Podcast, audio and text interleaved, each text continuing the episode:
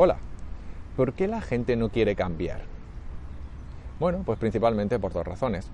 La primera es porque creen que no pueden hacerlo. Es decir, creen que son como son y que esto es lo que hay, no hay otra cosa. Y la segunda es porque priorizan aquello que ya están haciendo, porque se sienten cómodos, porque les resulta fácil, porque están, se sienten seguros con lo que están haciendo, con lo que ya conocen. Vamos a analizarlas un poco más en detalle.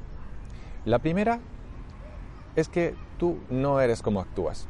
O en otras palabras, tu forma de comportarte, tu forma de actuar normalmente no define cómo eres, solo define cómo actúas.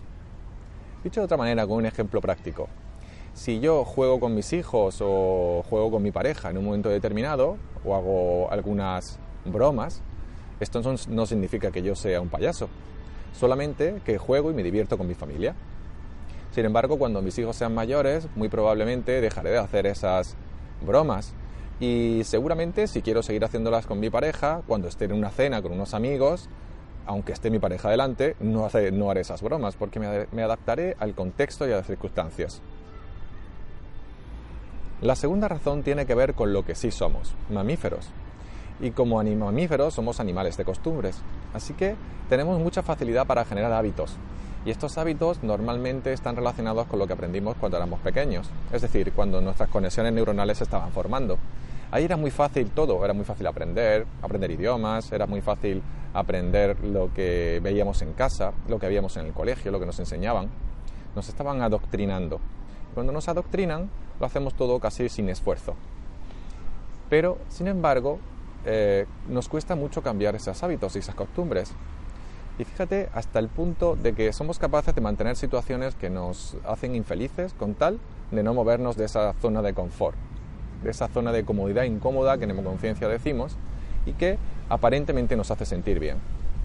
De hecho, muchos de nosotros tenemos quizá un trabajo que no nos hace felices, una pareja que, con la que ya nos sentimos bienestar, o nos mantenemos en una casa eh, pequeña en la que se nos ha quedado insuficiente porque ha crecido la familia o porque tenemos demasiadas posesiones y no nos cambiamos simplemente por no cambiar esa zona de confort, por no salir de esa zona de confort. Y como reza el dicho, generalmente preferimos lo malo conocido a lo bueno por conocer. En definitiva, que creemos o tenemos la profunda creencia que somos como actuamos, lo cual se, retroalimenta por las, con la segunda razón, y es que como solemos actuar igual a través de nuestros hábitos y costumbres que ya están instaurados, pues entonces nuestra primera creencia dirá que seguimos siendo de esa manera. Sin embargo, sí que podemos cambiar, sí que podemos ser diferentes, generar nuevas conductas, patrones de comportamiento y de pensamiento. Sí que podemos generar nuevas personalidades, nuevas actitudes y aptitudes. Siempre y cuando estemos dispuestos a salir de nuestra zona de confort, a exponernos a esa incomodidad a la que tanto tememos. Y ya sabes que todos los cambios siempre son para mejor y que siempre es el mejor momento para realizarlos. Muchas, muchas gracias por tu atención consciente.